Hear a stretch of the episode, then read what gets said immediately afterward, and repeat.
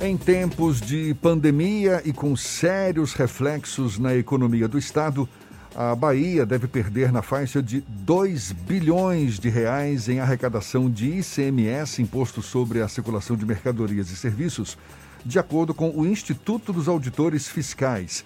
Isso num cenário em que o PIB, Produto Interno Bruto, soma de todas as riquezas produzidas no Estado, caia 5% este ano, conforme estimativa já feita pelo mercado financeiro. É uma projeção ainda a ser confirmada, mas que expressa bem o tamanho do problema que o governo deve enfrentar ao longo de 2020 com a esperada diminuição dos recursos financeiros. A gente fala mais sobre o assunto conversando agora com o secretário da Fazenda do Estado da Bahia, Manuel Vitório, nosso convidado aqui no Issa Bahia. Seja bem-vindo. Bom dia, secretário. Bom dia, Jefferson. Bom dia, Fernando. Bom dia, ouvintes da Tarde FM. Secretário, uma medida que pode, digamos, amortecer a queda na arrecadação dos estados em geral é o plano emergencial de ajuda já aprovado pelo Congresso Nacional, ainda na dependência da sanção do presidente Jair Bolsonaro. Como é que o senhor avalia essa ajuda que deve ocorrer? Vai ser a grande salvação ou o governo ainda precisa de um plano B? Olha, na verdade, nós nos preparamos, né, já desde o início do ano, quando começamos a ver a, o reflexo é, causado, reflexo econômico, econômico causado pela pandemia na Ásia e na Europa, nós já vimos que isso ia ter uma repercussão do ponto de vista econômico e, com certeza, com relação aos tributos aqui no Estado. Então, nós tomamos medidas, né? essas medidas foram ampliadas né, em março, tanto com relação à contenção de gastos, né? e como também de redirecionamento do, da nossa fiscalização. Então, nós estamos focando mais em alguns setores, em termos de fiscalização, e nós estamos também, tivemos é, diversas ações de redução de despesa, né, de redução forte de custeio. Agora, claro, preservando e aumentando, inclusive, a despesa na área de saúde e nas áreas sociais. Pois é, secretário, a queda na arrecadação, isso é um fato. Não só a Bahia, mas os estados em geral, também prefeituras devem enfrentar ao longo da pandemia uma queda na arrecadação de impostos a necessidade de investimentos na saúde, conforme o senhor mesmo destacou agora, para enfrentar a pandemia. Agora, tudo isso deve impactar nas ações do governo em outras áreas, em obras, outros investimentos do governo. Quais áreas seriam as mais afetadas por conta dessa situação? Bom, os primeiros são as áreas meio, né? As áreas de apoio. Essas já tiveram imediatamente seu, suas liberações reduzidas. É, agora, todas as áreas, né, com exceção, volto a dizer, da saúde e aquelas que são é, ações sociais diretamente voltadas à mitigação dos efeitos do Covid, esses, essas, esses recursos foram até ampliados. Para você ter uma ideia, Jefferson, é, nós já investimos diretamente com o Covid mais de meio bilhão, 524 milhões de reais, sendo que 349 milhões diretamente do Tesouro, isso no ambiente em que você mesmo está falando, que é verdade, no ambiente de queda de arrecadação. Então, o esforço do Estado é muito grande. Nós já enfrentamos enormes desafios no passado, mas nada parecido com esse. Né? Agora, qual é a nossa é, prioridade? Manter a máquina funcionando, os serviços essenciais à população e socorrer a população, né? principalmente ah, com utilização, eh, ampliação de leitos, né?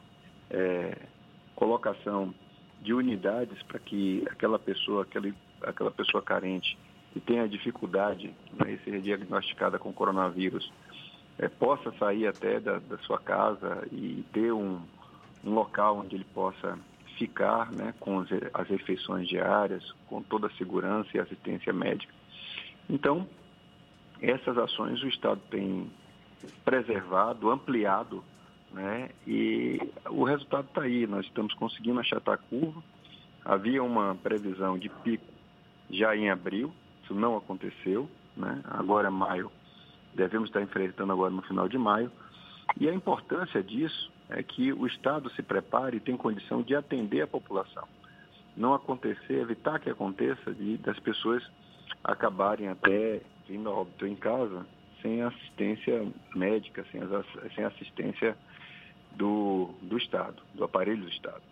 Secretário, o governador Rui Costa falou há dois dias, numa das lives que ele realiza diariamente, que os salários dos servidores estão assegurados de maio e junho e que até o final do ano a situação ia depender muito da evolução da doença. Qual a real situação dos cofres da Bahia e se existe realmente a possibilidade de haver algum tipo de impacto no pagamento de servidores e em outras situações como essa? Olha, essa é uma, é uma situação que ninguém nunca enfrentou, né? Nós não temos dados ou parâmetros históricos que possam nos dar uma referência é, correta. Então, o que, que a gente vem acompanhando? Nós acompanhamos o movimento econômico, o movimento de nota fiscal, né? e isso por setores. Está é, claro que muitos setores pararam né, tanto de produzir como vender. Isso, é claro, é, leva a uma queda na arrecadação. O que, é que nós fizemos? Nós, imediatamente, antes até da repercussão mais imediata na nossa arrecadação, nós fizemos uma contenção muito forte de gastos. Né? Isso para poupar caixa.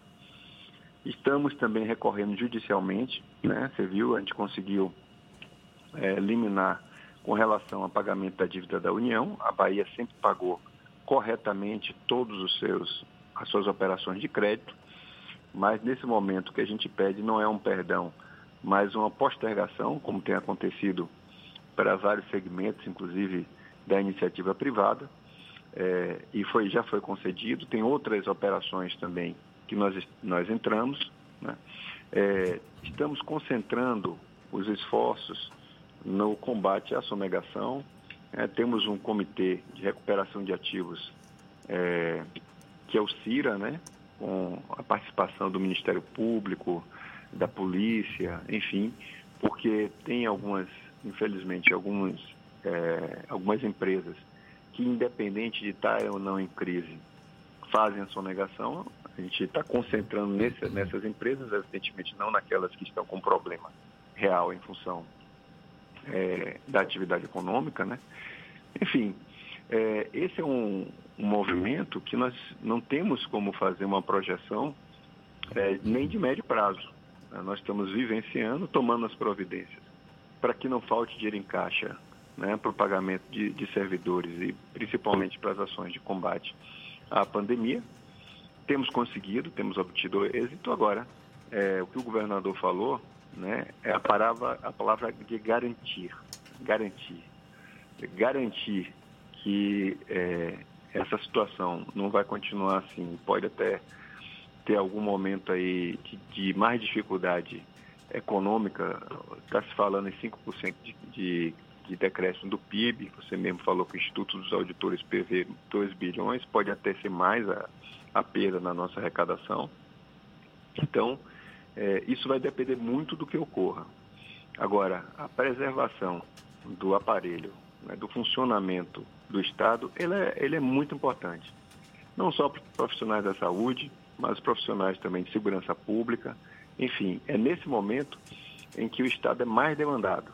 Então, o Estado da Bahia está atento, tem um governo profissional, tem uma liderança é, disposta, que é o governador Rui Costa, é, decidida, então, nós vamos superar esse momento com certeza. Mas existe algum risco de, por exemplo, atraso de salários ou ainda não é possível fazer esse tipo de avaliação? O risco existe, né? Se é, a, a situação é, não continuar controlada como está, né? É, a garantia ninguém pode dar. Né? Não tem é, não tem Estado hoje no Brasil que possa garantir esse pagamento de salários. Agora, o que nós estamos fazendo são as ações necessárias para preservar. Então, embora não haja garantia, nós está, estamos trabalhando para que não haja esse problema, né, nem no pagamento de salário, nem de falta de recursos para eh, as ações de combate à pandemia. Secretário, quais são os setores na Bahia em que a redução no recolhimento do ICMS tem sido maior e, como consequência, sofrendo um abalo maior por causa da diminuição dos negócios? Olha, o varejo, de uma maneira geral, tem, tem tido uma, uma queda muito grande, né? É, a, a, arrecadação também com petróleo, essa despencou. Então, nós já estamos prevendo para esse mês, agora de maio, uma queda na nossa arrecadação do ICMS, que é o nosso principal é, tributo, em cerca de 30% a 35%. Então, estamos tra trabalhando para tentar reverter, para tentar é, que essa, essa queda não seja tão grande, né? É, ainda tem margem, sempre tem margem para combater a sonegação de tributos, né? principalmente naquilo que é, dentro da economia ainda está rodando, ainda está faturando adequadamente. Então, é, estamos nos dedicando um pouco mais a isso, mas a queda é uma queda assustadora, é algo que é, não tem precedentes. Secretário, qual é a avaliação que o senhor faz, como o senhor mesmo destaca, uma queda sem precedentes, um cenário sem precedentes? Qual é a avaliação que o senhor faz desse cenário a médio, longo prazo? O atual governo ainda tem o ano de 2020, 2021 para colocar em prática suas políticas. A partir de 2022, novas eleições.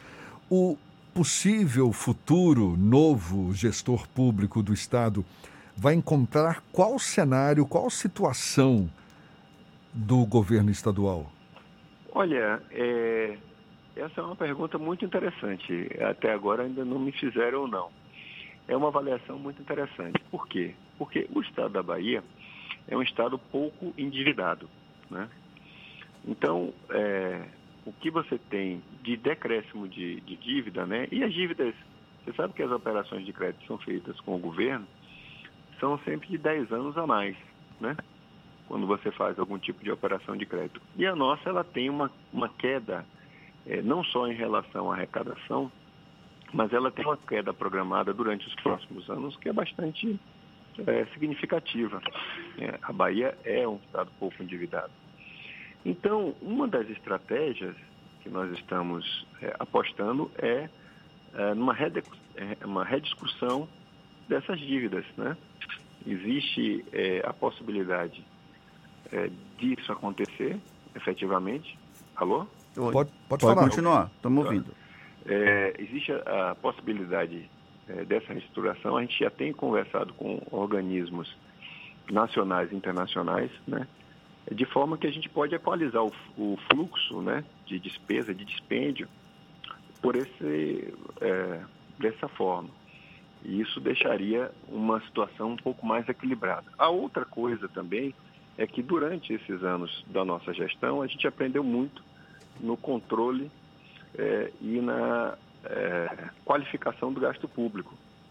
Então, se você for olhar a curva de crescimento de despesa do estado da Bahia, ela tem decrescido muito nas atividades meio, o que gera recursos para as atividades finalísticas. O que, que o senhor chama de então, atividades meio? A atividade finalística é, vamos dizer, é, é a escola, né? é a educação, é a saúde, é a segurança. O que é atividade meio? Atividade meio é a própria é, fazenda, né? a atividade da fazenda, a atividade da Secretaria da Administração, atividades que não são a ponta, o serviço essencial do Estado. Certo. Então, essas atividades, elas têm sofrido uma, um decréscimo de recursos, isso sem perder produtividade, né? Você tem, por exemplo, no caso da fazenda, utilizado muito as, as ferramentas da informática para o cruzamento de dados e para ser mais assertivo na fiscalização.